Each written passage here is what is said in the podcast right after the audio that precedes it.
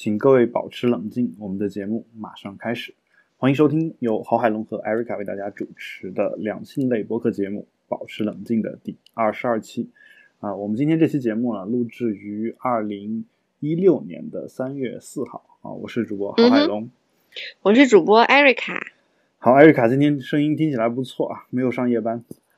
哦，真的吗？嘿嘿。好，那这个其实，在上上一次我们节目。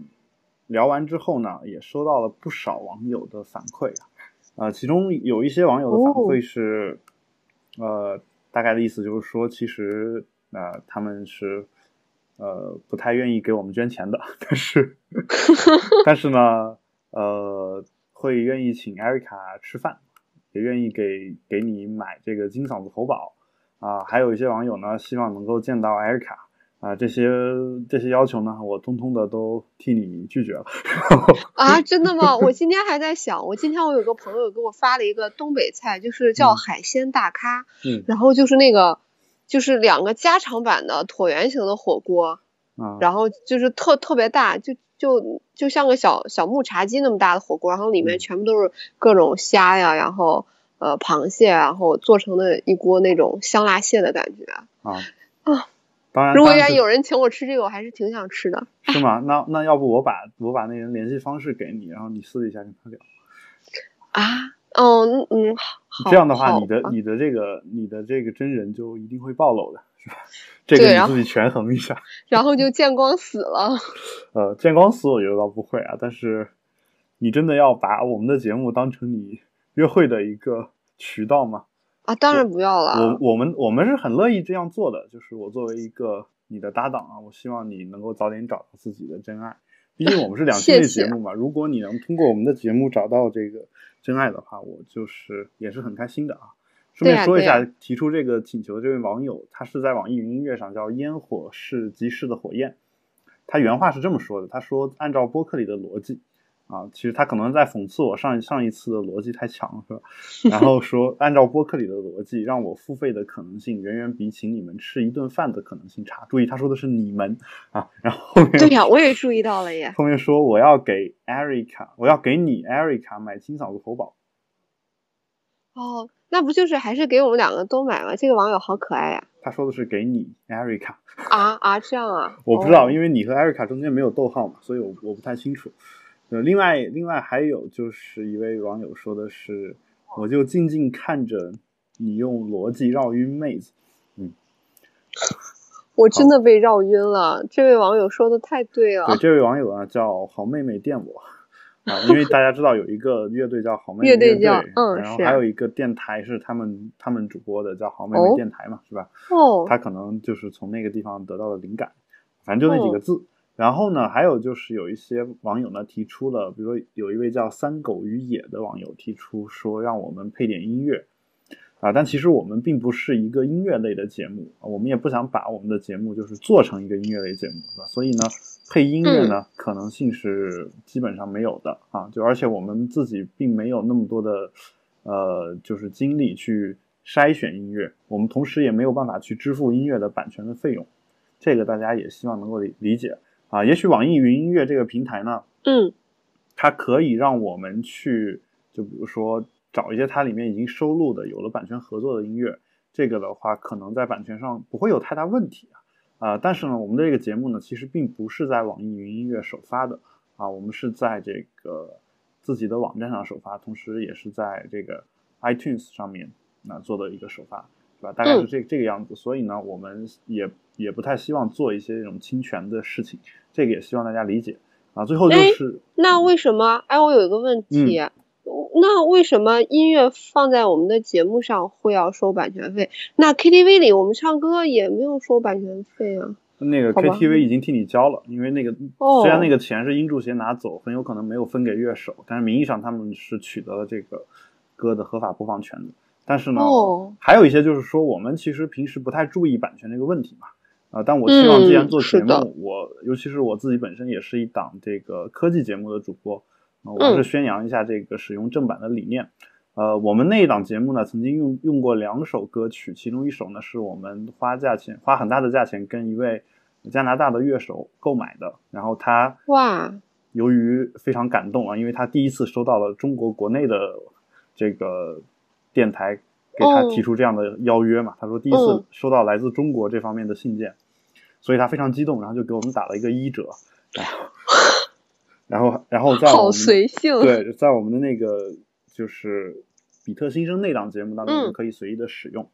呃，同时呢，我们在国内呢也也找到，就是在比特新生有一段时间，我们插播了几期节目啊，那几期节目的标题叫做 Hello Kitty Sucks 啊，是一档新的节目，但就那几期不会有更多了，应该啊。然后呢，那档节目当中呢，我们买了这个黑刀老师，也就是那个丁太生啊，就微博上那位朋友他的一个音乐，嗯啊，然后那个音乐呢，本来我们的预计的这个花费呢也是。就是至少人民币是几百块钱吧，但是，呃，我们就抱着这样一个心态跟他去谈，结果对方呢说也很难得见到中国国内有这么尊重版权的，然后就愿意用九块九的价格让我们 让我们在节目里面使用他的一个音乐啊，所以呢，就其实我们在那档节目当中的音乐都是付过费的。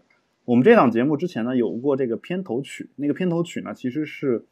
作者已经去世五十年以上，并且那个演唱者跟作者是一个人嘛，就是去世五十五十年以上，然后就过了版权保护期了，所以我们可以随便的使用啊。如果各位以后做电台呢，我们也呼吁，就是能用正版的音乐尽量用正版的。如果实在找不找不到这种就是很便宜的，你又很想要用的音乐的话，也可以考虑用一下这种已经到了公共版权领域的音乐，这个就没有什么太大的问题。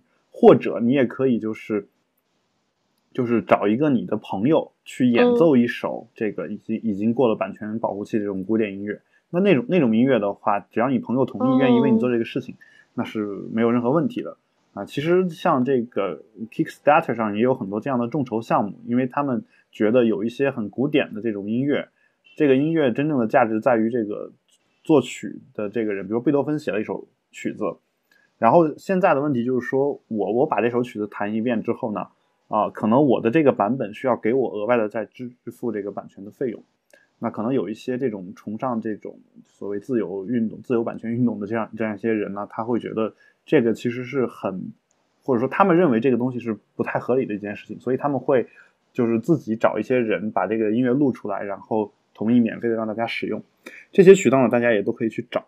啊，但是呢，毕竟就是说我们精力有限，同时呢，我们也不太想让自己的这个节目当中有这个背景音乐，因为背景音乐本身对听众来说是一种干扰啊。然后呢，就是我们也不排除有一些听众使用的是一些比较高级的播客客户端在听我们的节目啊，所以呢，你们在听的时候呢，可能有一些人他会使用一个叫 Smart Speed 的这样一个呃功能，就是我们两个人在中间可能有那种。短暂的这种留白，啊，你如果不愿意听的话，其实用那种软件是可以直接跳过去的，啊，但如果我放了背景音乐的话，就跳不过去了，整个节奏可能就会受到影响，啊，所以我考综合考虑了这么多呢，最后我们决定就是不在节目当中放背景音乐，但如果以后我们能找到这个和比较好的这个片头音乐和片尾音乐的话，我们肯定是会放的啊。同时，其实我也不怕说，因为我正在和一个朋友合作，在做音乐的一些事情。啊，所以如果我们这个歌如果写出来，最后觉得有可以使用的话，我们也肯定是会拿来用的，啊，但顺便在这儿给我们的歌先打个广告，呃，现在我的朋友王念北他已经出了一首歌叫《他比我更平等》，他是为我写，就为我翻译的那本《动物庄园》写的一首主题曲，大家如果有兴趣的话，也可以在网易云音乐上面看到看到这样一个音乐，啊，对，然后好，那么这个听众反馈说完之后呢？你懂得好多耶，虽然我都没有怎么听懂呢，海龙哥。对，好，好但是我已经努力的去听了，因为我觉得我好像在听比特新生一样。呃，好吧，就是 我的意思就是说，我们不用盗版音乐，就这么简单。嗯，好的，这个听懂了是吧？对。对，然后就是呃，上一期就是结束之后呢，我在那个保持冷静的 Telegram 群里面收集了一些网友的提问，嗯，就是。希望他他们呢，希望能我们能够在节目当中答疑解惑啊。由于这些问题呢比较私人，所以我们就就不在这儿说这个提问者的名字了。嗯，就我们就总共我们我现在手里是有两条，我们觉得可以讨论一下的。那第一条呢，就是说，呃，有一位网友问他说我一直没有女朋友，我平时比较内向，很少出去社交活动。就是一个宅男，好希望有一个女朋友，不知道怎么才能改变自己。哎，海龙哥，嗯，我觉得这个简直就是是我要说的翻版。我嗯应该说，就是作为我自己，我会说，我一直都啊、我一直都没有男朋友。我平时不能说比较内向，我平时 所有的时间都在医院，嗯迫不得已变得内向，很少出去社交活动，就是一个宅女。好希望有一个男朋友，不知道怎样才能改变自己。我就是想说，对，说出了我的心声。你你你们俩刚好一对儿嘛，就我们这个节目的这个相亲相亲属性已经马上就出来了。哦，是啊，是啊，对，然后如果你不介意的话，我可以介绍一下这位网友给你认识。哎呀，你要介绍第二个网友跟我认识了，对，反正我怕大家会嫌弃我。没有啊，就是就是这个粉丝们总是希望能够跟偶像见一面嘛，就是如果能碰到，就是因为你一直是以一个高冷的态度在出现在大家面前的，虽然你在节目里面说的可能很接地气儿，但是 但是呢，这个大家都其实没有见过你真身，也不知道你你真实的生活状态是什么样子。啊，哦，那如果你准备好了的话，可能改天我们真的可以这么干啊。但这个话题，这个网友这个提问呢，呃，我不知道艾瑞卡有没有自己的看法。就是我知道，就是你自己在解决自己的事情的问题上，可能有时候没有什么太多办法。但但我们人类总有一种属性，就是特别喜欢给别人建议。我不知道你有没有想给他的一些建议。啊，我就看见这个，就想到了我们之前就在朋友圈有很多医生朋友，然后嗯就转载一个叫那个中国医护人员的婚恋现况的调查，嗯然后就讲到就是其实呃医生这个群体就很难找到合适的对象，然后大概有七八成的人都只能通过介绍相亲的这种方式会去认识，嗯。然后里面好像又有一大部分的人基本上呃婚姻都是就是呃另一半都是同行，嗯。然后就是就这个结果就会让大家觉得很吃惊嘛，就觉得哎就觉得医生就是好像外科医生就是金龟婿嘛，嗯，然后我觉得很多人都以嫁一个外科医生，然后作为改变人生的唯一途径啊，然后对就就很多我也听说过一些关于外科医生的一些不那么好的呃言论，是吧？对对是有会有一些，嗯然后就是当然这个不是不是其中的当事人，我也不好评论啦。嗯然后好坏参半，但是真的很多女生都想嫁外科大夫。是因为他们挣得多嘛？哦，他们其实外科大夫应该男大夫们就是外科，其实主要是以男大夫为主嘛，嗯就收入应该还是不错的，但是待到一定的年资之后，嗯所以你可能在三十五岁之前，或者或者三十三十就是三十二三岁之前，你都会过得很苦逼的那种住院医的生活，嗯然后也没有钱，然后也没有时间陪女朋友，因为你可能要三天倒一个夜班，嗯，然后就这种状态，然后这个时候可能我觉得也没有女生想跟你恋爱，对，你对啊，你上期节目刚说过啊，路上半个小时都不知道发生什么事儿呢。他三 三天倒一个夜班，这个夜班时间可长。这个夜班应该不会发生其他事儿，因为估计连睡觉的时间都不够。你说连那种保暖不是才能思淫欲吗？海龙哥，对，估计连生理需求都达不到，那个夜班的时间可能不太发生堵车的那个半小时事件。哦，好吧，嗯行，那那我明白了，就是说其实呃外科医生就是两个属性，第一就是男的多，就你想去别的科室找男的可能还找不着啊，尤其是妇、妇科是吧？嗯，是啊是对吧？啊，然后还有就是呃，可呃就挣的也多，就但他可能得到三十五岁以后，就大概这个样子，就普遍来说。嗯那还会不会还有一个原因，就是说，因为外科医生，就是他毕竟是开刀的嘛，是吧？对，会不会有什么更更胆子更大或者阳刚之气更足的这种说法？哎那其实我觉得可以理解为女生那种制服诱惑吧。是吗？对，就有些女生可能见到白大褂儿就觉得很有安全感，就是那种一穿上制服的男生会比穿便装的男生反而那个状态会更帅，对吧？就女生会有这种情节。我为了我为了尽可能的少去祸害女生，我从来不穿制服。真的吗？你 哪天穿上制服，先让我评估一下，穿个白大褂儿来吧。是吗？啊，因为嗯我我小时候我妈是在医院工作，我要想穿，可能嗯还真可以穿。就你这事儿倒让我想到一个事儿，就是我们我们大学里面有一个同学，就是他是学经济方面的一个职业的，最后去了一个医院实习，可能当会会计还是什么东西，是吧？然后医院的好像当会计的都都得给一人发一身白大褂。啊，对，就是医院所有就职的人员都要穿白大褂，包括什么院长办公室这种单位。哦，就当会计的也是得穿白大褂。对，所以就他们可能在医院里面走的时候，大家不知道，还都以为是医生。是的。嗯，对，然后，然后那那我们来讲一讲这个，那你你们其实主要的一个途径就是相亲，是吧？如果自己不主动出去社交的话。对，所以我就想说，就是这位网友的提问，其实。不是他一个人的问题，其实我觉得现在社会可能很多人都会遇到这样的问题。所以其实我我我现在有两个思路啊，就是第一个思路就是，如果你觉得单身挺好的，并且家里没有压力啊，当然我觉得也不应该迫于家里的压力去去屈从他们，是吧？嗯啊，当然我我可耻的屈从了一部分，就说我的意思就是说，呃。如果你自己就喜欢一个人，我认为完全是可以的。因为最近其实我也在看一些关于人类未来的一些事情，就嗯，关于未人类未来，就是你家里面可能有机器人把你照顾的很好，啊，这个呃你自己其实并没有什么养老啊什么乱七八糟的负担，再加上最近的这个这个虚拟现实比较火，我不知道你有没有看过网上一个图片，就是一个男的脑袋上戴着一个这个就是虚拟现实的那么一个眼镜啊，就罩。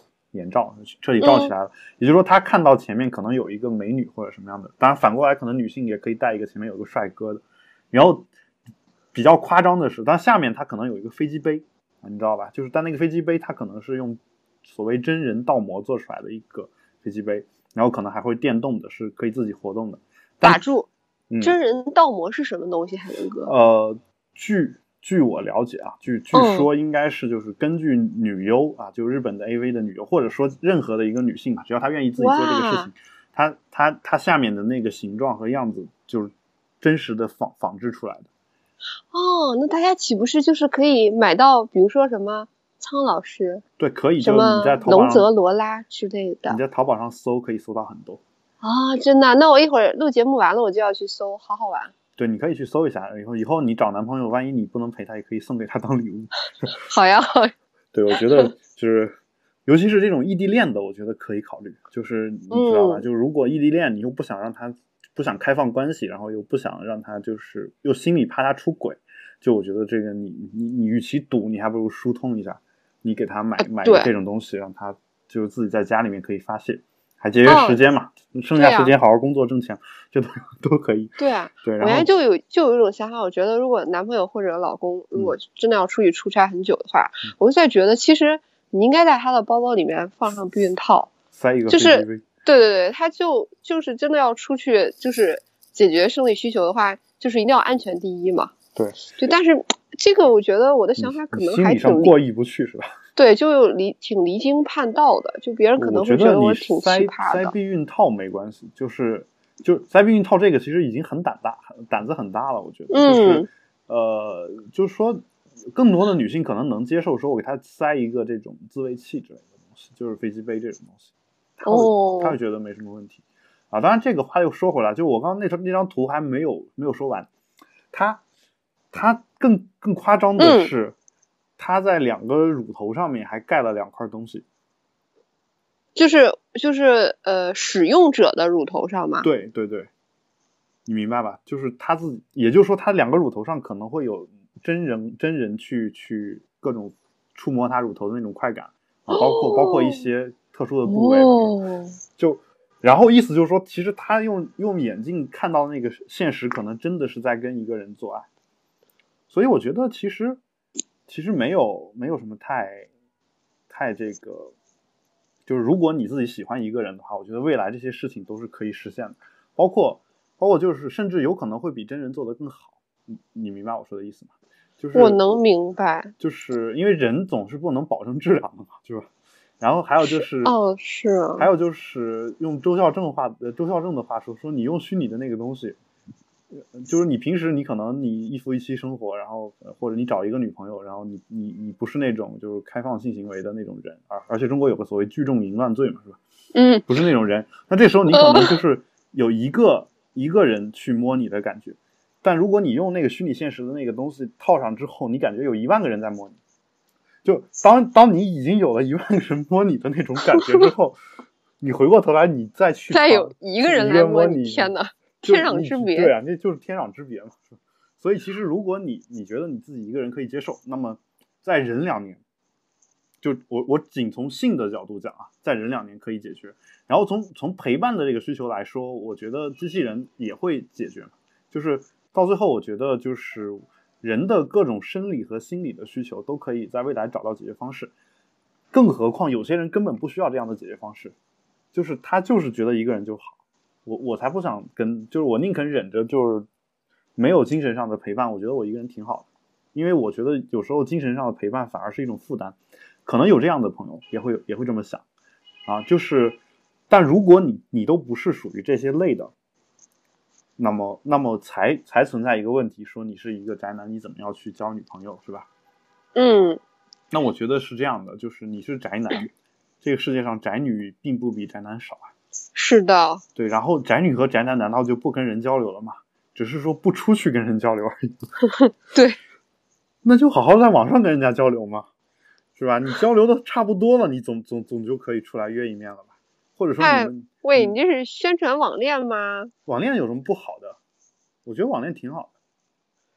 就哦，倒是身边也有成功的例子，就有很多成功的例子，就包括就是就，哎喂，你你你难道就就我们这个年代的人还会对网恋会有有有觉得有问题吗？你觉得？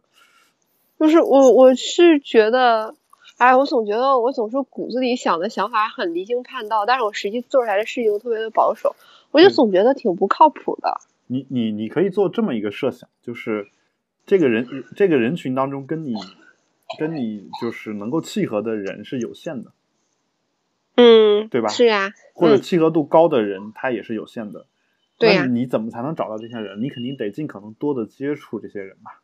你如果是一个宅女，天天待在家里，你还想通过就是这个面对面的方式去接触，那你肯定不如在网上接触的更多嘛。嗯，对，所以你在网上接触，我觉得反而更有可能找到跟你精神上契合的那一个人，啊，至于其他方面是不是契合，那你再约出来看就好。哎，就外国不是有一个特别流行的，就是那个八分钟 date，嗯，就就是好好多人，然后女士坐在那里不动，嗯，然后男是吧？啊，对对对，但是我中国有这个吗？我觉得其实这个还挺好的。非诚勿扰就差不多是这样。啊，或者谁能百里挑一，就就类似这种节目，其实有一点这种感觉。他就是几分钟，一个人可能连不到十分钟吧，嗯，或者十几分钟上来，就他真的能够互相了解吗？我觉得不一定，但是他可以可以打开一个口子。就我们其实根本需要的并不是互相了解这件事情，我们只是需要能有一个人能够开始约会。你你多约几个，你才能知道哪个更适合你嘛。对，所以其实八分钟约会什么的，我觉得都挺好的。就他那个。他比如说三个女的，三个男的面对面一坐，然后男的这个转圈嘛，是吧？轮着转嘛。嗯，对对对。这样转完之后的话，你至少能够比较出这三个女性或者三个男性当中，哪个是最跟你契合的嘛？如果两个人都觉得是契合的，那两个人就可以约出来看一看。这样的话，这样的话，其实你可以，你用一个很短，二十四分钟啊，半个小时左右，你就能够找到一个约会的对象，然后你你就可以出来去，呃，就是进一步的看一下两个人在别的方面是不是契合嘛，是吧？可是，就你了解，现在比如说在北京有有这样的活动存在吗？海龙哥，我觉得北京什么样的活动都会存在，就看你能不能找得到，是吧？这个肯定是有的。对，然后北京北京不仅有这种活动存在，还有比如说，就是上期节目当中我们聊的这个 PUA 之类的这种节目，呃，这种活动也也也是都有的。嗯，就是他们组团出动嘛，都都有的。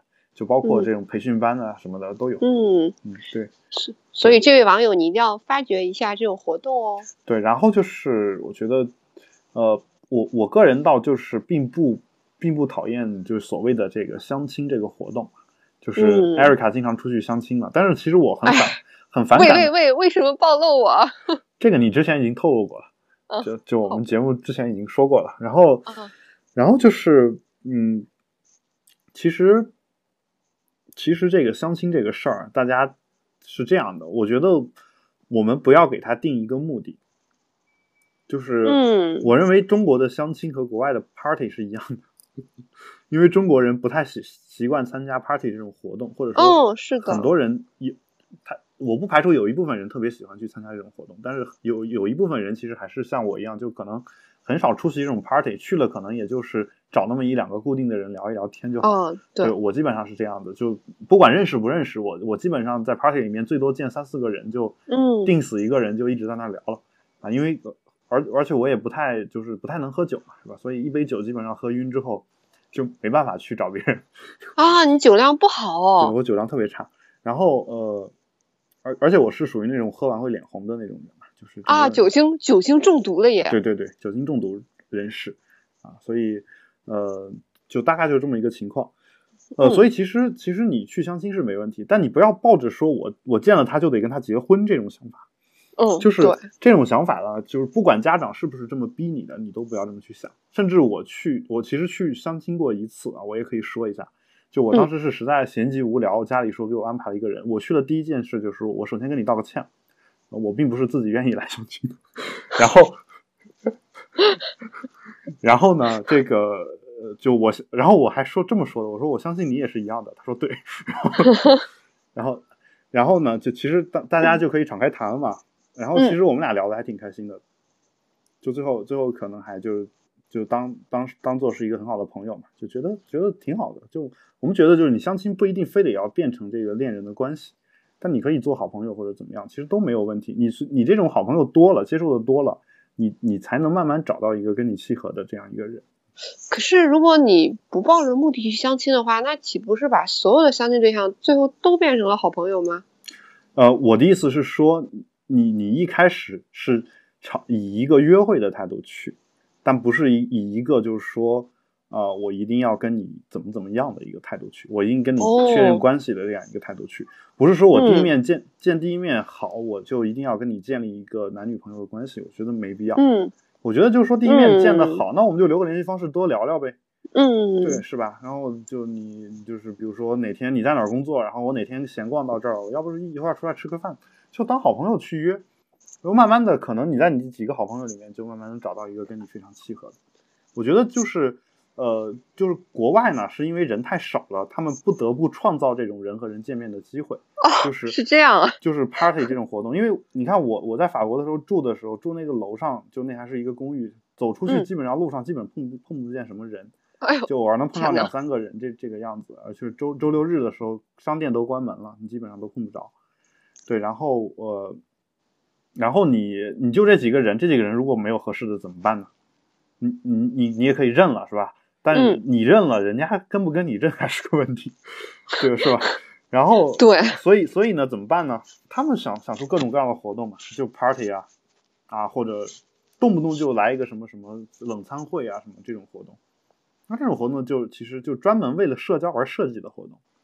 中国好这种活动就相对来说少一点，是因为我们人太多了。就你你从小学一个班就四五十人，你你你想早恋都有那么多人，是吧？我我们小学的时候一个班八十个人啊，对对，我们也是。对啊，然后你上初高中一个班至少也有四十个人吧？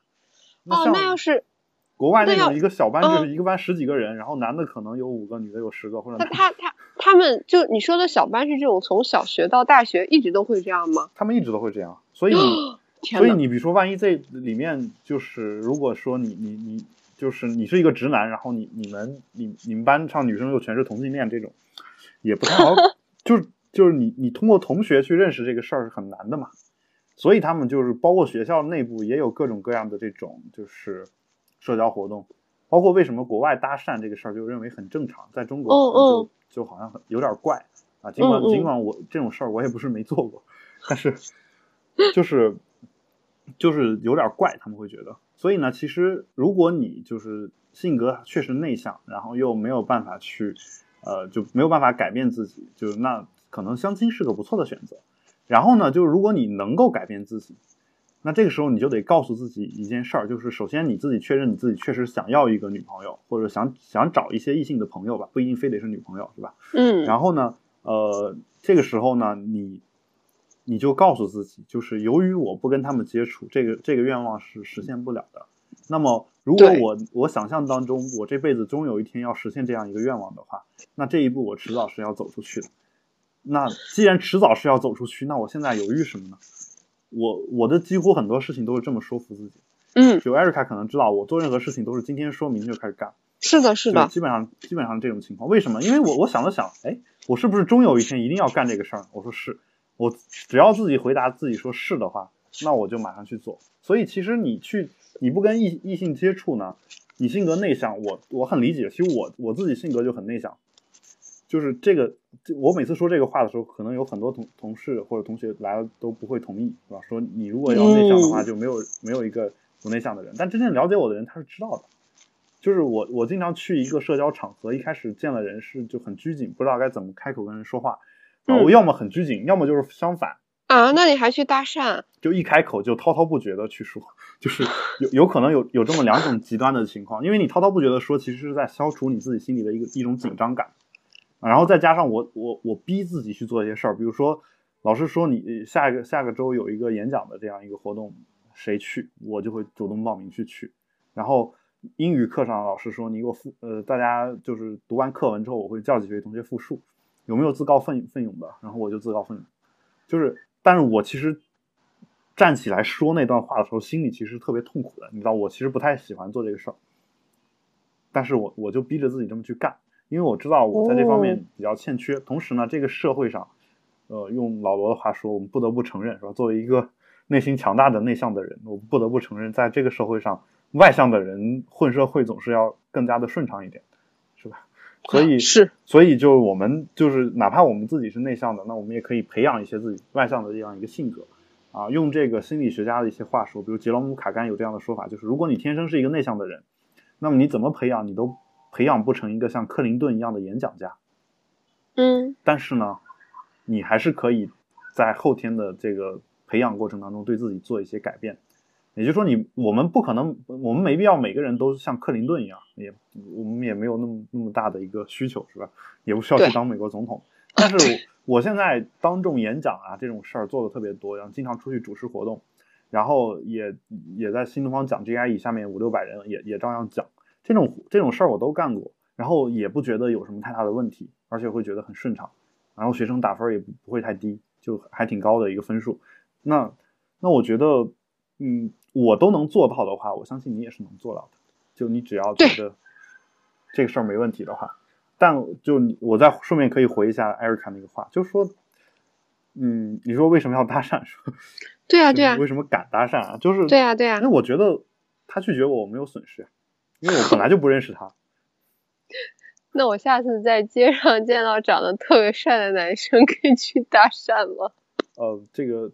你可以是可以啊，就但一般这种事儿，一般都是女的男的找女的比较多啊。虽然我这事儿这话好像有点性别歧视，但是，呃，因为因为你你知道传统上有一个说法，就是一个人长得特别帅的时候，出去被女生主动让他主动给他留电话的这种男的，就是是一个这个人帅的一个指标嘛，是吧？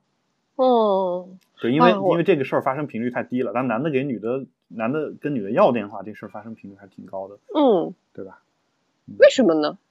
哦，就传统上可能有这么一个，就是一直是男士是追求方嘛，就可能这跟这跟性别可能确实有点关系。我我并不是站在一个歧视的角度去讲，嗯，而且我特别尊重那种跟我搭讪的女生，就这个都是没有问题的。就是，但我的意思就是说，呃，就是。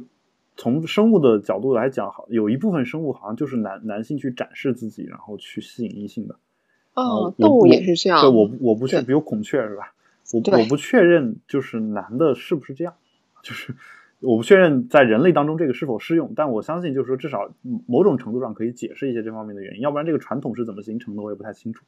但我嗯啊，我倒是希望，就是说如果。随着这个社会的发展，大家就更加平等一点。就你，你觉得你你想认识这个人，你就上去认识一下呗。我觉得没有什么问题。而且女的想认识男的，这个成功概率会特别高。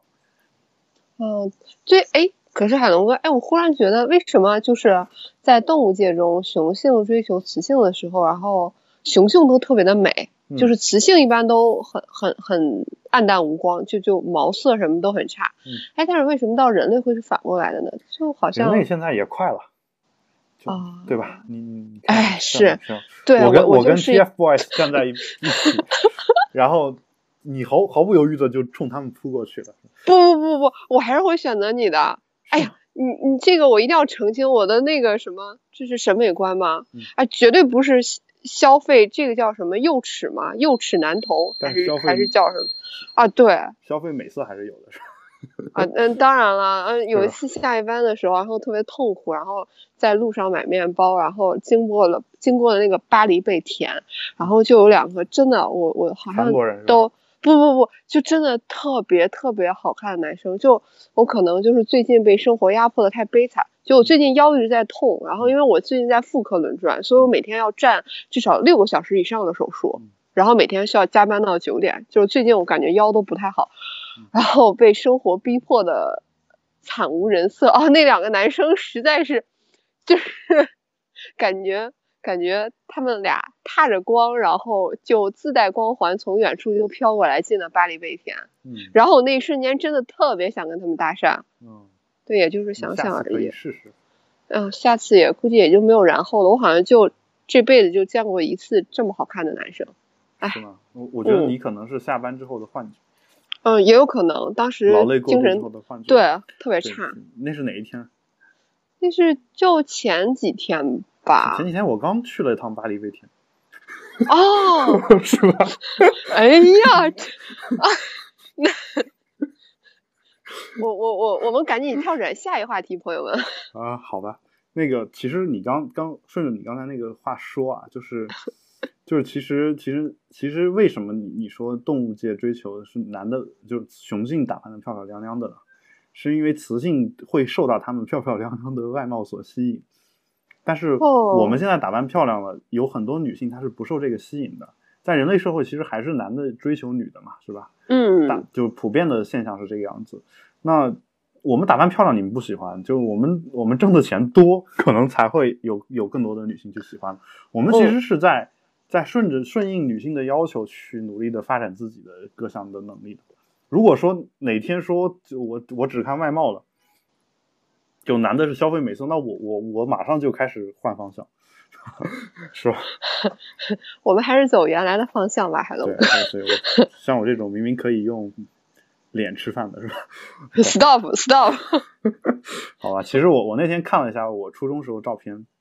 我觉得初中时候我没有意识到我自己其实那会儿还长得挺帅的，后来就就朝着一个相反的方向发展。对，其实我我刚才都是玩笑啦，朋友们。就海龙哥其实还是蛮有男人魅力的。对，因为胡子留的长。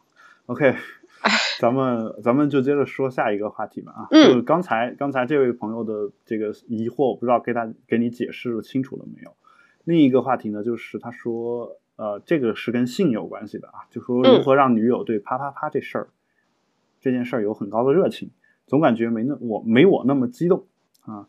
他具体解释了一下，其实他问说完这个的时候就已经就是算一个问题了，但是我当时说你你得具体描述一下状况，然后他他就又给我描补充了一句，说就是我想啪他就跟我啪，从来没有他跟我说过他想啪，就。我觉得首先啊，就是我，我先说一下我的看法，就是，呃，首先就是可能你没有遇到一个像艾瑞卡这样的女性朋友，对，女朋友，就是对于一个就是喜欢这件事情的女女生，并且很开放的持开放态度的一个女生来说，这事儿没没想的那么难。还有就是我再排除一些因素，就是也有可能有些人对这事儿就是没兴趣，就是。呃，就是有一些女性，或者说不管男女啊，就有一些人，他其实就是没那么激动。这事儿我们必须得承认。而且心理学家发现，就是你，呃，好像是说你在年轻的时候比较激动的时候，之比如有些人嘛，他会说这个，呃，男的性活跃的时候，说二十多岁的时候就是特别激动，到三十多多岁会不会废了？呃，好像有一个调查发现啊，这个我说不准啊，但我记得是这样，就是说你二十多岁性比较冲动的这种男的，到三十多岁维持维持一个这种比较冲动的状态的可能性会更高。啊，前提是他身体上没有别的问题，就是可能性会更高，不是说你二十多岁这样就把一生的这个配额都用尽，不会这样，就是，也就是说，其实这个人是什么样的，可能基因是有决定的。啊，但我我相信，就这位朋友说的这个，这位他的女朋友可能不是这种人，因为其实你看，他对这事儿很有热情，而且基本上是有求必应型的嘛。就是，嗯，他说我想啪，他就跟我啪，这个话意思就是说，嗯、有求必应。一个男的有这样一个女朋友，我认为其实已经就是哎说明、说明你们两个人在性这方面已经很好了啊。只不过是我，只不过是我在这儿其实想劝一下这位这位男生的女朋友啊，就如果你听到，就是如果这位男生听到这期节目，你也可以让他听一下嗯这一段。是这样的，就是呃，嗯，从这个男男生希望跟你做爱，然后你同意，你就同意这个事儿，能看出来你在这方面其实是有需求的。但是你完全可以把这个需求明着说出来，就你可以主动提出来，因为如果女生会不太好意思了，对对真的。我知道是不太好意思嘛。但如果你老老是这种不太好意思的话，你难免在这个过程当中有几次你是迁就他的，是吧？对，我觉得其实，嗯其实你配合他，在他想要的时候达到一个他最好的状态，你完全可以要求他配合你在你想要的时候也达到这样一个状态。而且，你注意啊，这个这个问题是由你男朋友提出来的，也也就意味着你你主动跟他提，他会更兴奋，而且你主动跟他提，他不会怪你，他不会觉得这事儿有什么问题。嗯所以，所以我去，我觉得其实女性是完全可以主动去提的。呃，当然，这个男生呢也可以就是可以开开诚布公的跟女这位女性朋友谈一谈，是吧？就是呃，你跟你可以跟他说嘛，就是说的，如果你觉得直白的说有问题，你可以给他转一些这种科普的文章。这其实你你转过去一暗示你，他大概就明白是你要什么了嘛，对吧？但你你肯定是有选择性的转嘛，比如说多转一下保持冷静，然后听一听听 Erica，然后就马上就放开了，就这种感觉，是吧？所以所以就我觉得这事儿就是就是在一个沟通的问题。对，我觉得感情中其实最重要的就是两个人一定要及时的沟通，然后也不要搞冷战或者怎么样，对，就一点好处都没有。但是可能女生有时候不太容易会做到这一点吧，就，哎呀，怎么说呢？就哎，海龙哥，你嗯你了解女生在恋爱时候的心理吗？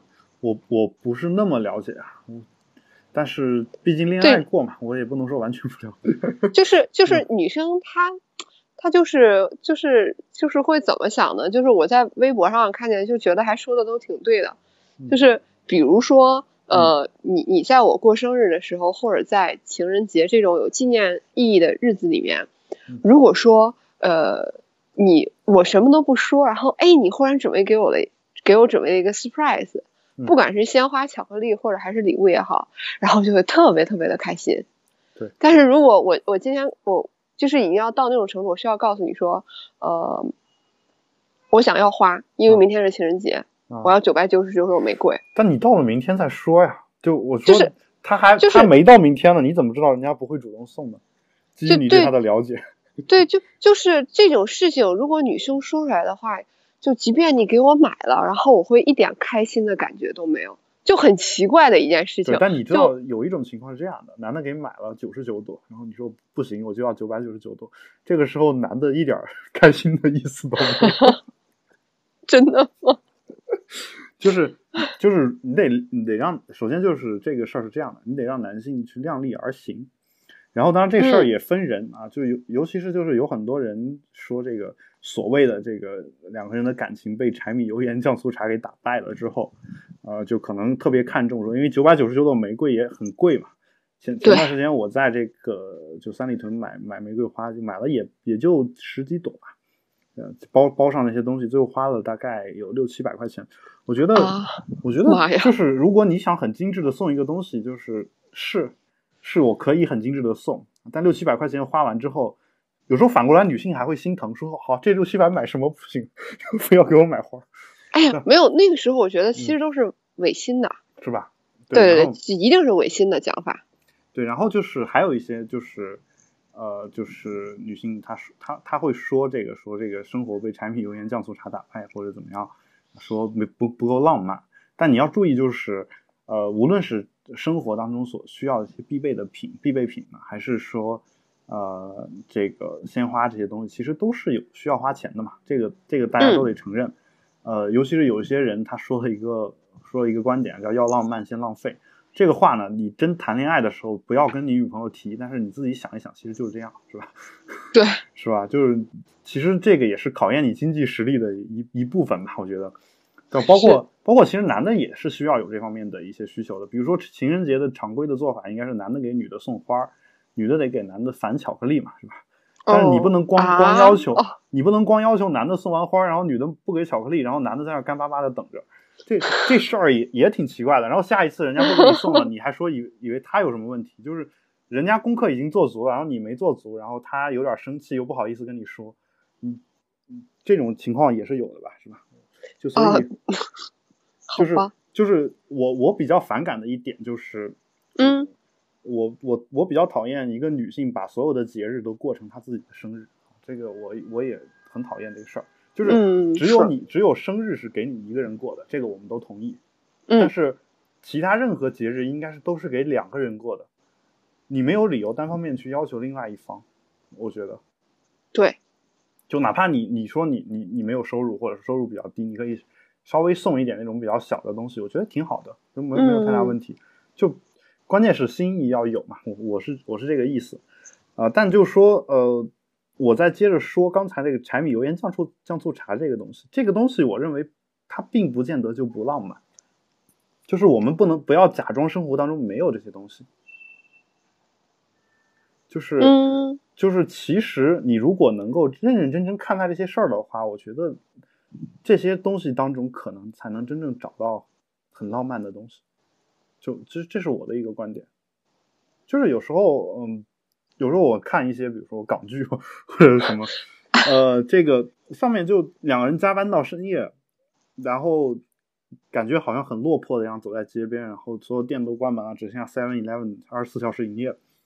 又没有吃晚饭怎么办呢？去一人去买了一杯泡面，然后开水一冲，然后在外面吃泡面。就这这种状态，其实我觉得也很浪漫。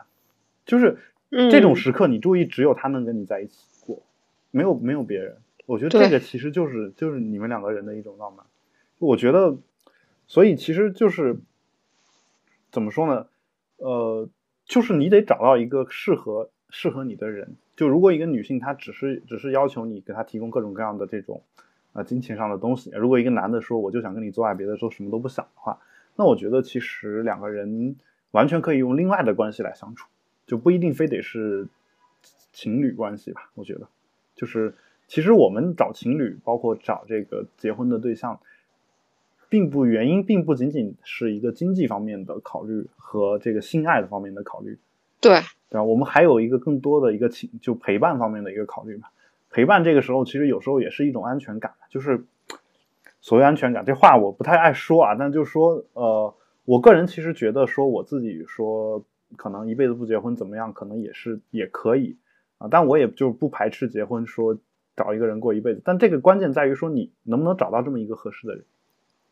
你你明白我的意思？这点特别重要。对，然后就是，如果我找不着一个合适的人，那我我可能我一个人过是一个更好的选择。而且我找不着一辈子合适的人，我可能会找到人生各阶段都很合适的人。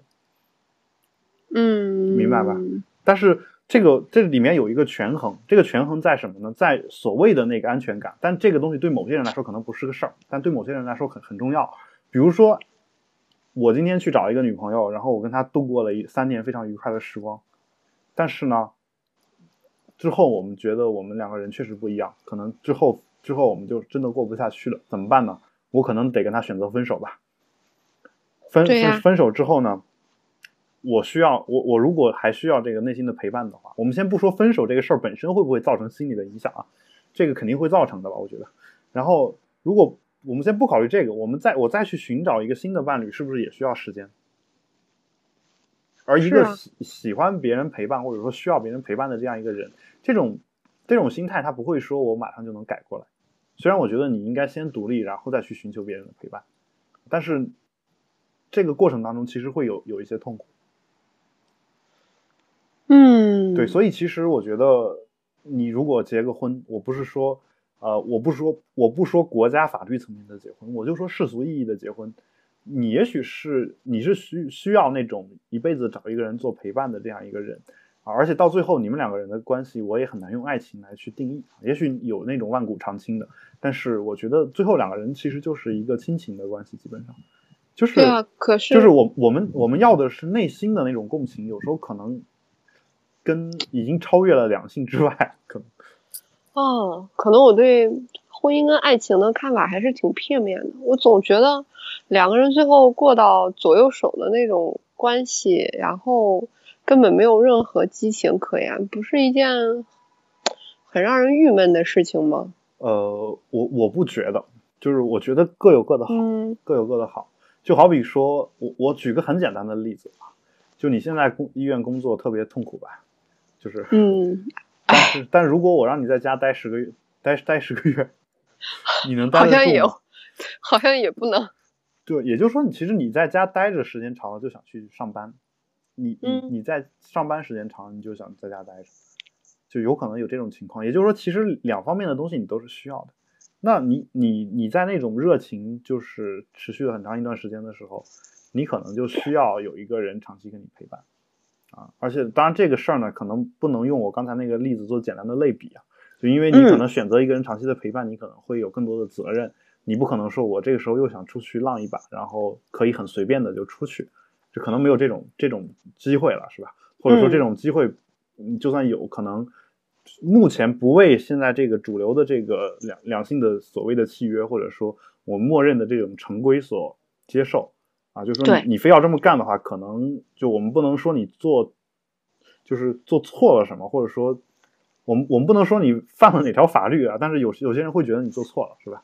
大概是这样的一个一个状况，呃，但就是说你其实你你你这种平平淡淡的这种生活，可能也是你需要的。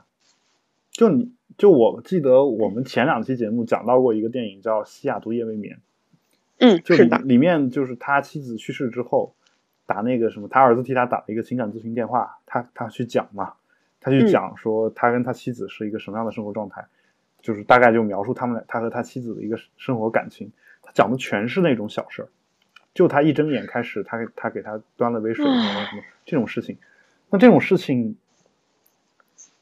就我觉得就是说，有时候我我看到我媳妇儿给我端一个水，然后女朋友给我端个水过来，我是 内心是心心存感激的，你知道吗？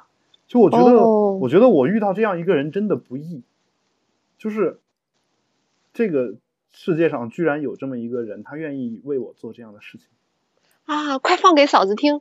而且而且是我我愿意，就是而且是我正好是我喜欢的那一个人，呃这这件事真的特别特别不容易，海龙哥。对，就长大了之后，我才能就感觉到你说的这句话的含义，就很不容易，很难。对我我并不是说，就比如说我我有时候就是，嗯比如说你你也很讨厌洗碗是吧？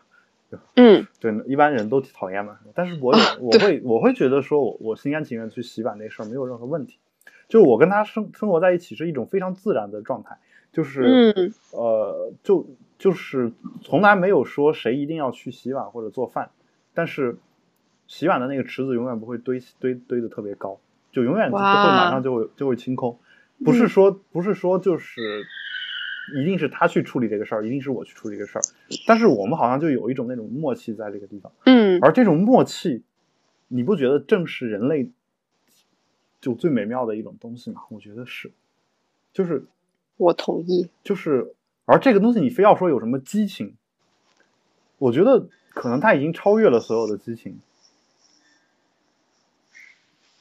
就嗯，请原谅我把我们我个人的感情说的这么崇高，但是我相信每个人对自己的这种感情都是这样。我觉得，如果你不是这样的话，说明你可能还得再找找。对对，就是挺美好的一种状态。啊、不过说到这个结婚呢，咱们再聊聊两个关于结婚的话题吧。啊，嗯这个首先第一个呢，就是这个这个其实是戳到婚姻本一方面本质的一个事儿。就我嗯其实一直也比较主张这个事儿，就是呃，说有一个女子为了避免罚二胎，呃，避免罚款啊，避免二胎罚款与舅舅结婚，然后离婚时被求天哪赔偿。啊，这个事儿呢，怎么说？怎么说呢？呃，就是其实他揭露了一个婚姻的本质，就是其实我我先不管说他是跟跟近亲结婚这事儿到底怎么样，就是法律规定说不能跟近亲结婚，就是给我的感觉就是他认为只要你结婚就一定要发生性行为，只要哦对对，只要只要只要你结婚就会生孩子，就嗯嗯，其实最早为什么为什么不让近亲结婚，他是怕生下那种就是。有遗传缺陷的孩子嘛？对对。但但如果人家就结婚就不不进行性行为呢？或者说我们有保护的性行为？哎，那这个我觉得这个往深了说又很复杂。那这里面还牵扯到有乱乱伦的关系嘛？对吧？对啊。但乱伦为什么会乱伦？人类为什么为人类为什么不能乱伦？这个事儿最早是怎么？难道是难道是因为你生下的孩子没有办法称呼？没有办法正确的称呼父母亲吗？那我我问一下，就是圣经里面那些人，他都是怎么称呼父母亲？就你你可以回去看一看啊。就是我觉得其实其实嗯，这个称呼并不是很重要，因为你你对比一下中国、外国、日本，就东亚地区的称呼和欧美的称呼，你就明白了。就是我们的称呼会把人分分的非常细嘛，欧美的称呼嗯嗯很粗，对，就是但他们他们分的那么粗，也也不会产生什么困扰。人家活的也挺好，倒也是，对，对吧？你叫错又如何？我想知道，我叫错你，你你你身上会掉块肉吗？我觉得不会吧，不会，对吧？所以我觉得这不是核心，核心是什么呢？核心就是我们就是走的太远，已经忘了为什么要出发。哎呦，心灵鸡汤又出来了。就是呃，人类社会啊，最早可能。就是发现这个近亲结婚容易生下这种痴呆啊什么乱七八糟，容易这种有有这种遗传病嘛，嗯，所以可能就是部落里发现这个东西，可能他会觉得这是天谴，是神降下来的旨意，你不能这么干。他们把这个东西总结一下，总结完了之后呢，总结总结完了之后呢，就规定不能这么干，嗯，不能这么干。然后呢，他们就开始就必须异异族通婚嘛，是吧？必须异族通婚，然后。一直遗传流传下来，流传下来之后，慢慢的、慢慢的、慢慢的，人类有了避孕措施。其实近亲结婚也不一定非要生孩子嘛，是吧？对。然后甚甚至有些人结婚根本不是为了性，就是因为性已经开放了，大家可以在不结婚的时候拥有性行为嘛，是吧？所以在这种情况下呢，你在对这个结婚不能进行结婚这个事儿做限制，我觉得就有点问题，而且。而且你能避免就是在不结婚的情况下，他跟自己近亲发生性行为吗？你能避免在不结婚的情况下，他能他跟近亲生下孩子吗？我觉得都不能避免。但就是说怎么说呢？就其实就变成一个传统，传统上我们就认为这个东西不好啊。尤其是你一提这事儿，大家都反感。最后呢，就你看咱们现在聊到这儿，你已经产生一些一些反感的情绪了。但就是说，是我就有点。嗯，原来从来没有想过的，就是你说的东西，其实我原来都没有想过。对，这个其实有一，就我我的偶像罗永浩，其实我的老师罗永浩曾经上课举过一个很简单的例子，就是就是有一个科学家跟猴子的一个例子嘛，就是笼子里面关了六只猴子，然后前面放了笼子前面放了一一串香蕉，然后猴子是可以走到香蕉那儿把香蕉拿下来吃的嘛，是吧？嗯。但猴子肯定也想吃香蕉嘛。但是只要有一个猴子走走到那个香蕉那儿那儿去抓那个香蕉，然后上面就会浇下来滚滚烫的开水，然后猴子就会烫着嘛。嗯嗯。然后最后呢，逐渐的这个猴子就跟这六只猴子都会经历这么一次，基本上，逐渐的最后这六只猴子就跟这个吃香蕉这个事儿呢之间产生了一种条件反射，就是认为吃香蕉就意味着被开水浇。吃香蕉就被意味着开水浇，对。然后呢，这个时候科学家把那六只猴子里面一只抽出来，然后放一只新猴子进去。啊。然后这个猴子就是肯定也想吃香蕉嘛，因为他没被教过呀，是吧？他不知道这个事儿。结果他还没来得及走到香蕉那个地方，就是正打算去吃的时候，马上被其他五位同伴拉回来，然后暴揍一顿。哦。有道理，对，因为因为这个这个猴子是就是因为那些猴子认为这个香蕉是不能碰的，你知道吧？暴揍一顿，然后呢，揍完之后呢，科学家再把那剩余的五只猴子再抽一只出来，然后再把一只新猴子放进去，这个猴子也没被教过。然后呢，这猴子不是也想去吃香蕉吗？对呀，其余五只猴子又会对他暴揍一顿，然后打的最狠的是刚刚没有被开水浇过那一只猴子，你知道吗？就他只是被打过，但没有被开水浇过，但这个人打的是最狠的这个猴子。然后科学家就不断的把这个旧猴子和新猴子做一个替换，最后把六只笼子里面的猴子全部换成新猴子。嗯，这这些新猴子呢，没有一只被开水浇过。然后科学家这个时候也不不用开水浇了，把桶都拿开了，是吧？嗯嗯。然后这六只猴子没有一只猴子敢去吃香蕉。哦，这就是一个传统，你明白吗？对，就是就是我们我们乱我我有点明白这个事儿。最早是因为什么？我们已经没有人去追追寻了。我们不能吃香蕉这事儿没有没有，已经没有人去追你了。但是只要我想去吃香蕉，我就会被别的别人给揍一顿。只要只要我跟 Erica 想去吃香蕉，然后大家都会很很反感，说这猴子怎么这样？其实他他不知道，我跟 Erica 才是真正比较聪明的那两只猴子。就我们已经看到上面没有桶，然后已经没有。没有浇开水，就，是吧？对。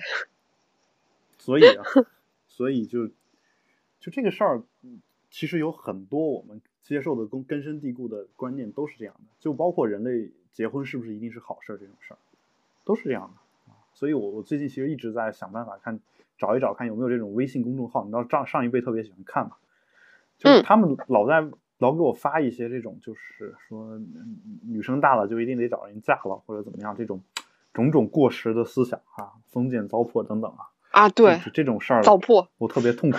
但但他们他们又特别喜欢看微信公众号，我就在想，有没有人专门写给他们写这种微信公众号的文章，就是扭转他们这种思想，并且是用用一种委婉的态度去说你可以做一下啊。对，我就在想，如果没有的话，我其实主要是想看谁写，然后我把它转给我父母看，是吧？对吧？然后他看完之后，哎，觉得有道理，然后就不会逼你做一些事儿了。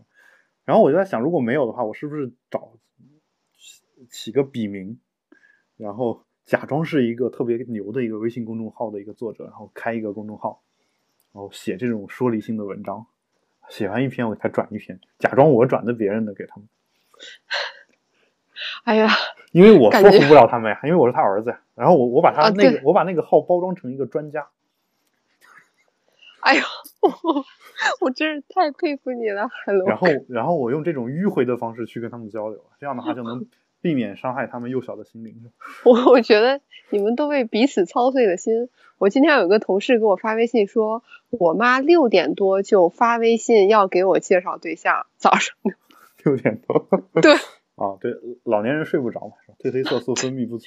对，嗯，唉，没办法，好吧。然后，对，然后这是一个跟结婚有关的。然后呢，就是另外一则消息呢，也又来自这个河南在线，呃，荷兰在线，河河南在线。我真的今天是口腔溃疡。对，对，我要告诉大家。海龙哥今天一来给我录节目，就说他口腔溃疡了。然后我其实本来不觉得，但是听了海龙哥说了之后，我就发现，就有一种心理暗示，觉得他舌头真的在打摆子，对啊，就一直在转，就还是很辛苦的。大家点个赞吧。那个 Erica 本身是河南人嘛，是吧？对。我说，主要是我想到他，然后把荷兰在线，你说什么？河南在线，对我还想，哎，什么时候多了一个这么先进的刊物？是郑姆斯特丹。OK，然后这个荷兰在线的上面，潘绥铭教授啊，就其实其实你看国内说这个姓的也就这几位教授吧，一个是方刚教授，一个潘绥铭教授，一个李银河教授，还有彭晓辉教授啊等等，就这些，就我其实一直很感谢他们在两性方面做出的一些贡献。对，其实不瞒大家说啊，其实我。我这个女朋友她自己也是学这方面的，就是学心理相关方面的一个专业，哇，就也也要涉及到婚姻满意度这方面的一个事情。然后其实其实这个潘绥铭的这个调查出来，这个说婚姻满意度现在开始下降了嘛？嗯，我也有看到，就对婚姻非常满意的人一直在减少，啊，然后对婚姻比较满意的可能在增加，但是他婚姻满满意度总体上来说持续还在下降，大概是这个样子。呃，然后呢，呃，这个呢两方面说啊，就是通过我的女朋友她导师的一个调查说的，她导师不一定是她导师调查，就她导师课上可能讲过这个事儿，就是她转述给我的是，其实对于夫妻而言，就做的调查发现，夫妻两个人的这个感情。感情是一般来说是从结婚那一天开始就开始下降，啊，就是就是这是一个普遍的统计规律啊。但对于这个数据呢，我们一开始呢就只是倾向于给一个负面的解读嘛。嗯，就是我跟我女朋友说，为什么要结婚呢？你看结了婚，统计出来都是结了婚就会变差嘛。对呀，为什么要结婚呢？后来就是他导师来了，其实他导师可能人家学专业学这个的是吧？然后嗯，可能就会比较会劝嘛，是吧？他们他导师劝完之后，我觉得可能还有点道理，而且我觉得还挺对的，就是一般人都会在两个人感情最好的时候结婚，你明白吧？然后这是一个就是破，你不可能峰值是吗？对你不可能说我跟他感情开始走下坡路了再开始结婚吧？嗯，对，你要一旦开始走下坡路了，就基本上你们得分手了，对吧？得分手了吧？如果没有走下坡路呢，他肯定还在上升期嘛。那一般都是到一个上升的一个峰值的时候，两个人选择结婚。所以你这么一解释的话，你又觉得好像是对的，就是就两个人好到一定程度之后，你才会选择结婚，对吧？这是这是关于就是两个人结婚以后的一个婚姻满意度的问题。但是呢，就这个。潘绥明教授这个调查，就是，呃，他给出来的这个数据呢，其实指的是普遍大家对婚姻的一个感觉。就我觉得，嗯，那可是结婚的人并没有在减少啊。这个你得，你得就是得看你有没有这个真实的回答这个婚姻登记处那位先生提出的问题。哎。那位先生会问：“你们俩结婚是自愿的吗？”哎，理论上他如果如果不是自愿的的话，他是不可以给你发结婚证。哦，这样啊。对，然后如，然后所以呢，你你得回答是自愿的吧？哦，对。但真的是自愿的吗？或者说，当今社会有几个是自愿的？感觉这个事情毫无逻辑可言，很矛盾。对啊，然后也就是说，其实。结婚的人并不意味着他们就一开始就愿意结婚，更何况有刚才我说的那种为了一些经济上的利益结的婚，你明白吧？嗯，就是其实婚姻只是一种财产安排而已，就是如果你把这个事儿想清楚了，你就可以愉快的玩耍。就你觉得要不要跟这个人签个合同，就重新规划一下我们俩这人这财产？如果你觉得你已经信任他，并且可以这么做了，那就可以了。我觉得你结婚，你解决这个事儿就行了。至于两个人的感情，你们得专门通过感情方面的事情来解决。就你恋爱的时候的是什么状态，你你得用那个状态去解决感情问题。那你刚才，可是你刚才也说过，你跟你现在的女朋友就很默契啊。对，所以我们可以完全可以一辈子生活在一起。所以我们没有必要非非得非得去婚姻登记处领个证儿，啊，还得还得违背良心的撒个谎，说我们是自愿。我们俩自愿住在一起，我们俩自愿住在一起生一起生活，然后甚至白头偕老，或者甚至啊什么一生一世啊几生几世，生生世世。然后哎呀，这个下下一辈子还是换一个人吧，是吗？对，这个好不容易能合法的换一个人是吧？嗯，是啊。对，这从这点就暴露出了你你不太想遵守我们国家的传统。嗯，没有了。嗯，好，反正反正就是我的意思就是说，你自愿做这个事儿跟政府没有关系，就为什么要惊动政府呢？为什么要惊动官府呢？这我说的我们 好有存在感啊！我们我们一个就一我一个。我一介草民，对，一介草民，一介草民的事儿就不劳政府烦心了吧？对对，但政府说的有道理的。从古至今，所有的政府都特别愿意插插手老百姓这个事儿，就特别爱管这个事儿。你不管是结婚也好，还是两性，都特别爱管。是，尤其是从宋朝开始，什么贞节牌坊，叫做明朝的贞节牌坊一立起来，哎，这种事儿，政府特别爱管，封建糟粕，就特别爱管，就。真的是，就中华人民共和国成立之后的第一部法律是《中华人民共和国婚姻法》。婚姻法。对啊，所以啊，对，对吧？就连连别的法都没有了，就国刚建造，就可能南方还没打下来的时候，婚姻法已经出来了，就可能是急需要给解决一些人的婚姻问题。唉，就毕竟抗战死了那么多人嘛，是吧？唉，是。哦，所以，所以就就有这个问题嘛。所以这个数据呢，就是这里面呢，其实呃有还有一个统计数字呢，我觉得也挺挺那个值得大家看的，就是呃在中国的夫妻当中的日常亲昵在减少。其实这个话题倒让我想到了海龙哥，你有看过你父母日常亲昵吗？没有。我也没有看过。我觉得我们不会给下一代做这样一个榜样。就是他日常亲密到底指的是什么？我觉得，比如说触摸，然后亲吻，然后拥抱这种。对啊，我觉得在国外很常见啊，就就电影里面那种，就出门之前什么我去上班了，然后早安 kiss 那种。对啊，这个很正常，而且就是国外的小孩也经常见父母这样子，不不会觉得有什么问题。而小孩跟父母之间也会一直保持这种状况。这个在法国可能这一点就更明显，就是在陌生人之间贴脸嘛，就一直叫 bisou。然后就是 bisou 的话，如果是两个人关系好一点的话，你甚至可以就直接亲到脸上都没有问题。就你亲到，就我跟一个法国的姑娘第一次见面，然后双方介绍互相认识，然后直接上来脸上互相亲一下，哎呀，在在他们看来是非常正常的一件事情。那那男生会做做这个？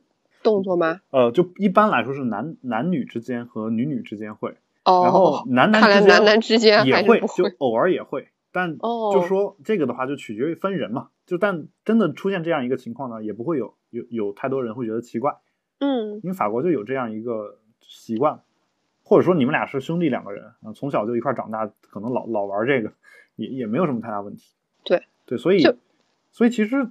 你看看过一个就是那个嗯呃，当时萨科齐和他妻子叫布吕尼吧，是吧？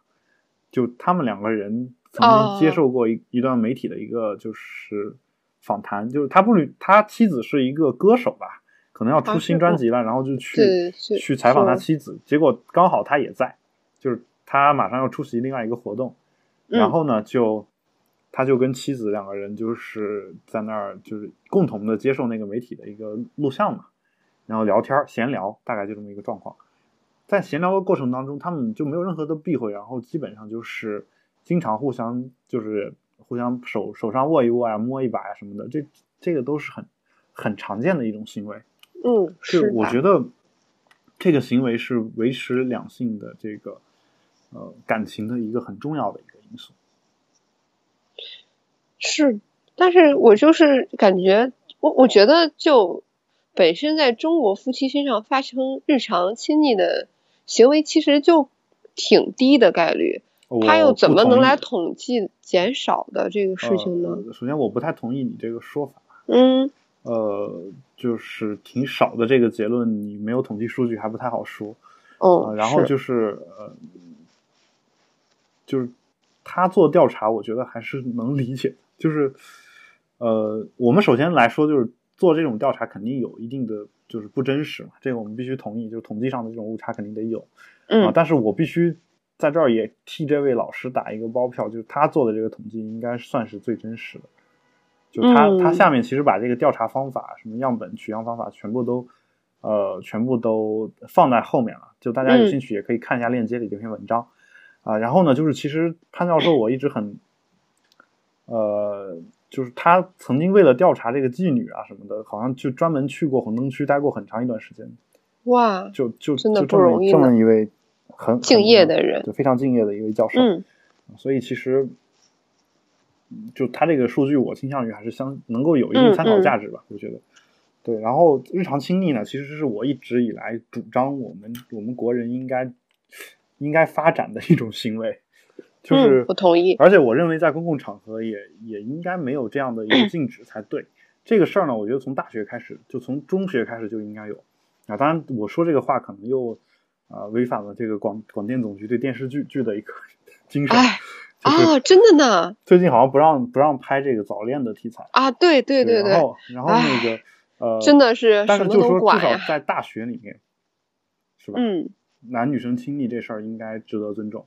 就像我的大学的一个老师说的，他他本身是这个什么高校评估小组的嘛，然后嗯嗯，他说他去大学里面去做调查。他就只看一件事儿，就是每天晚上出去校园里面去溜达溜达，看看花园草丛里面有没有这种情侣。就是你知道，他这这些大学这个就是就是在为了迎迎接这种是检查，有些大学可能会出一些损招，说这个花园里面不许就男女朋友亲嘴啊什么的，会有这种这样一种说法啊，食堂里面不能喂饭等等，就为了迎合审查嘛，不能喂饭。然后呢，他们就说啊。他就说，我就看有没有这种人。他说，如果如果没有的话，他就会他就会跟学校领导说说，我觉得你们这不是大学，你们这是监狱。哦，对，我觉得太有爱了。对，我觉得这样一个教授做这种事情，我觉得是才是值得值得称道称道的。这也是我一直以来觉得我自己的母校还不错的一个原因啊。尽管它有第二党校之称，但是。但就我们大学里面，其实风气这方面风气还是很开放。就是只要你自己本身不是一个职权就掌权的这样一个人的话，就我的意思说，比如你不在学生会里面干，不在这种有很浓重的政治氛围的气息氛围里面去干的话，这种中国式的政治正确的事儿其实很少。就是我们有什么说什么。所以我觉得就是碰到这么一个教授还是挺开心。但所我，但我反过来要说什么？就是我们从小就开让大家禁止去做这个事情，并会觉得这事儿恶心或者怎么样。这个事儿我觉得是一个非常不健康的一种宣传导向。对，就是为了宣传他的价值理念，然后就无所不用其极。嗯，对，所以其实呃，在这儿呢，如果你是我们保持冷静的听众，我们也非常非常建议大家，就是能够。能够，能够帮我们把这个，就是我们所宣扬的这个理念，说给更多周围更多的人，嗯。嗯，然后就是你们自己如果也是之前不太愿意跟对方亲密的话，啊，我觉得如果你真的喜欢他，并且不希望他在你生命当中消失，啊，当然我不是说就去世这种消失，就说离开你这种消失，那我觉得本身。表现的这种日常亲密行为本身是可以改善两个人生活水平的，而且而且就是希望你能和你的伴侣一块儿听我们这个节目啊，这样的话，这样的话双方有什么沟通不清楚的东西呢，也就可以沟通的更清楚。我觉得挺好的，就是你们听完一起听我们这个节目有个好处，就是听到我们节目里面说什么，你们平时可能一直不太愿意跟对方去。聊 聊的一些话题，你可以顺带着就着我们这个节目就可以聊，对，是吧？然后听众数还能翻一倍呢，是吗？嗯，嗯，对呀，就是你要知道，我们这个我们我们的听众当中有一部分是这种，我一直都没有女朋友，我平时比较内向，很少出去活。哦，我不是有意的。我们的主播还有一位是我一直都没有男朋友，平时被迫内向，也很少出去活动。哎。感觉你们你们住在一个巨大的监狱里，OK，其实是你们自己给自己设置的一个画地为牢嘛，就是你自己给自己设置的一个监狱。好，那我们这个最后就是祝大家能够就是想找女朋友的早日找到女朋友，不想找女朋友的呢，早日能够找到说服自己父母的方式。是啊，哎，想找男朋友的也是一样的啊。然后，呃。如果你们能找到这种跟父母交流的良好的方式，也欢迎大家跟我们分享。其实我们其实也有这方面的一些焦虑啊，包括我们我们以后可能也会为人父母，是吧？那到时候的时候，就是大家都就是其实抚养孩子是一个斗智斗勇的过程嘛，大家也都知道。是对你你如果你如果是一个就是。遵循这种现代社会的对孩子抚养的道德的一个家长，你不不去打骂他，不去怎么样的话，那你你各种就是对他的教育，肯定只能通过身体力行，还有通过一些智取的方式了，对吧？你不能强求。你要智取的话，其实随着孩子的成长，你得判断出他到底脑子里面是怎么想的。嗯啊，但反过来说，其实孩你判断孩子脑子里面怎么想的，可能跟判断家长脑子里面怎么想其实是差不多的。我觉得，所以给大家提供一个思路，也希望大家把你们通过这个思路得到的一些良好的结论告诉我们啊。然后我们的联系方式呢也很简单，首先就是我们的网站呢是啊，网网站就不用上了，我们的 我们的这个微博呢是保持冷静播客啊，六个汉字，保持冷静播客六个汉字啊，希望大家积极的在微博上给我们留言，然后。呃，同时呢，建议就是因为前两期节目，包括上一期节目，就是那位破石壁先生，呃，也给我们又留了一次言，又是用的这个图片的留言形式。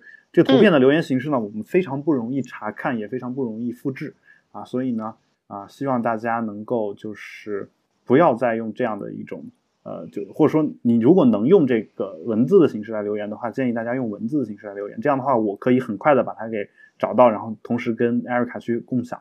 啊，因为我们两个人本身有一个共享这个资料的一个平台，我们的话题呢基本上就在上面放着。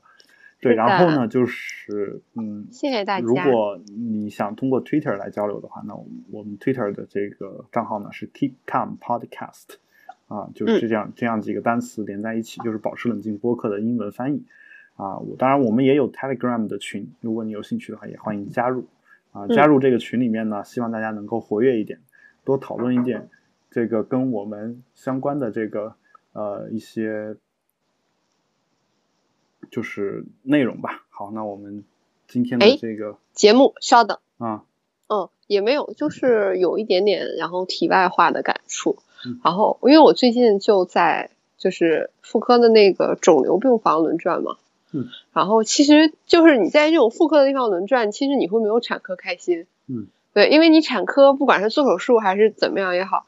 就是都是在迎接新生命，嗯，就是一件特别喜悦的事情。但是实际上，你你到了恶性肿瘤病房，你会发现，你你很多时候都要面对很多生命的消逝，嗯，就会就很多时候，比如说，就是有很多，因为现在尤其是女性的呃生殖系统的肿瘤，就是宫颈癌、卵巢癌和子宫内膜癌，就三大癌最常见。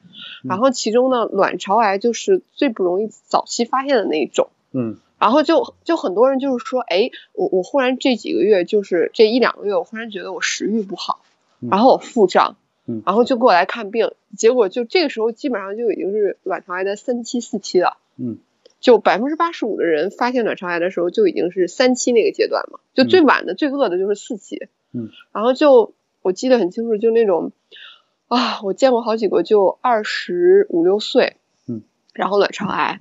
然后我印象特别深，就是这个女生是一个就是什么那种类似于中国爱乐乐团那种性质的小提琴手，嗯，然后她的丈夫是一个大提琴手，就是特别有文艺气质的那那种那种艺术家的感觉。然后最后她到住院的时候就已经瘦到不行，然后每晚都在就是因为肿瘤的原因在发热嘛，就是三十八九度那种。然后你就而且她这种人就是会有肚里会有很多水。然后呢，你需要给他放腹水，然后这样他会舒服。嗯，然后但是这个人就最后放出来的就是，就是他已经抽不出来水了，就是我们一给他抽，就是抽出来的全是血，就是那种非常非常稠粘稠的血。嗯，就是可能肿瘤已经长到他肚子里面的每一个角落。嗯，然后你有时候会跟这样的肿瘤患者聊天，就是有时候觉得作为一个医生，就是你的那个医者的灵魂，就是也在成长。就是你要知道他们的那种生活的幸与不幸，然后那种疾苦啊，那种感觉，就我就挺有感触的这几天，因为也做了好多这种手术，嗯，然后手术也都非常的难做，然后经常一台就要三四个小时，嗯，然后就是那种恶性的肿瘤，海龙哥，就是你一打开肚子，你会发现它就长得特别不友善，嗯，就就跟良性的肿瘤就是就是它就长特别丑。嗯，然后会特别长得特别的那种呃，可以那种特别霸道的感觉。嗯，就我们经常会特像菜花。嗯，你是不是以后就不想吃菜花了？就真的好多不太爱吃菜。哎，好嘞，就好多我们描述肿瘤都是菜花样的肿瘤。嗯，我就觉得他们到这个时候，其实很多人对生存的渴望还是很强烈的。嗯，然后有时候你在医院里面的这种世界，然后跟外面是截然不同的两个世界。你看看多了这种人之后，我觉得我就是觉得我们，包括你和我在内，或者所有的听众朋友们，我觉得我们都应该真的要珍惜每一天的日子，就不论你失意或者得意，嗯，就是你能健康的活着，你能去走路去到达一个你想去的地方，然后吃到你想吃的东西，其实都是一件特别特别不容易的事情。可能对有些人来说，他根本就以后就再也没有这个机会了。嗯嗯，我感觉你都快哭了。其实我是冻的。啊，好吧，我听到你那边呼呼的风声。哎，好，最后那个就也感谢这个 Erica After Show 里面给我们讲到的这段，呃，关于生命的一个就思考吧。我觉得，嗯，可能人到了那种生死边缘的那种场景下面，可能就是能够体会到更多这方面的一些东西。可能直到那个时候，可能才能找到生命的意义吧。呃，我觉得，呃，就。顺便也跟大家说一声，就是其实艾瑞卡今天的这个录录音环境呢，又不是特别好，这也是很多网友 跟我说的一个问题。但这个事儿呢，我们并没有办法解决，因为他不可能不去不去医院，他不可能不在医院去工作啊，是吧？他他得去救人，你也知道他要救救救的刚才这些人是什么样的一个状况，呃，就是医生的条件比较差，所以我们只能。只能就是迁就一下他的这个录音条件，嗯，而他的录音条件呢是现在今天呢是在室外，就是一直在刮风，你也能听到啊，所以，嗯，当然我后期可能尽量的会把这个风声给处理一下，但是哦，真的很抱歉，如果这个大家还能听到风声的话，也希望大家能够谅解啊。我听到网上有很多人会对节目的这个音质提出一些呃想法什么的。首先来说，就是我自己在车上去听这个。我们的保持冷静这个节目呢，呃，我觉得是没有什么太大问题的啊。如果你非要用这个监听耳机去听的话，我其实也并不建议你这么去做。你就用一个普通的稍微烂一点的耳机去听，这样的话可能会好一点。然后就是我我更建议大家做的一件事，就是把它当成背景音乐去放。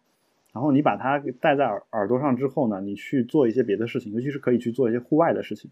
当户外嘈杂的声音也也也在你耳边响的时候，我们这个底噪就可能。不会有那么强烈的一个影响，啊，就我我只能建议大家去这样去干，因为我觉得，嗯，呃，我觉得听播客节目的正确的思路就应该是把它当成一个背景啊，就是，呃，我我在这儿呢，我觉得我们说了很多有价值的东西啊，但这是出于我们自己对自己的自信，但是同时呢，我必须说的是，呃，我也希望你们能够就是把它就当成一个背景音乐去听就好了，因为。我并不觉得我我这个节目就值得从头到尾一个字不落的去听啊，听完，也许你你这样做我会很感激啊，我我肯定会很开心，我跟艾瑞卡都会很开心啊，顺便还能多给艾瑞卡找几个相亲对象，但是，但就是说我我我其实是嗯觉得我一直以来听播客的态度是这个样子，我希望就是你们抱着这样一种态度去听播客的话，你们很有可能能能够在播客当中获得更多的东西。就像我们在这个耳朵里面听一些英语单词的时候，同时手上面在做一些动作的时候，很有可能由于这种巧合，就会让你记住更多的单词啊！这是我我做英语老师的一个职业病啊！我举了这么一个例子，就是比如说你你背到一个，就说简单点，你背到一个水杯子的一个单词，你刚好在喝水的时候，这个单词的印象就会非常的强烈。那同样，我们这个节目当中所讲到的一些事情，如果你你刚好走在路上，看到路边有一个什么广告，刚好能跟我们的，比如说有一个这种呃宣扬传统文化的广告，刚好跟我们节目当中所讨论的传统文化有对上了，那你就能够大概知道我们要讲的究竟是什么。其实我特别期待这种巧合，因为我们的节目只能占住你一维的这样一个感官，就是你的听觉。那我希望你的视觉和别的东西呢，不用受到影响。如果你在工作，我希望你一边工作可以一边听啊。当然，有些人不具备这样的能力，包括我我在内，有时候听别人说话，我可能就没有办法专心啊。但是有些人可能能这么做到，那我觉得没问题。还有就是有些工作不需要你去考虑耳朵里面听的是什么的时候，比如说我就洗个衣服什么的，那我我在之前洗衣服的时候，我就会把这个喇叭放开，然后就听听播客。我觉得这是一些很很就是很。很方便的一些方式，包括这个在车上也好什么的，就尤其北京一堵就两两个多小时。那我们这个节目刚好刚好你一天上班就正好正好能听完。我觉得如果能够在这些你在做这些工作的时候能够给你一个陪伴，我们这个节节目的价值就啊就到了，是吧？是的，是的。所以所以有些人说我们是一档严肃的节目，如果你非要这么讲的话，没问题。就是我们是一档非常严肃，但希望你们在。不要那么严肃的去听的这样一档节目。逻辑。OK，我的我的逻辑，反正大家也也见识过了，甚至有有有网友建议我去这个开一档经济学的博客，这个要、哦要不是没有时间，我可能还真打算这么去干。好，那最后我们就又说了大概二十多分钟，那我们那今天的节目就已经到一个半小时了，那哦，希望大家能够享受这一期比较长的节目，感谢大家的收听，我们下期再见。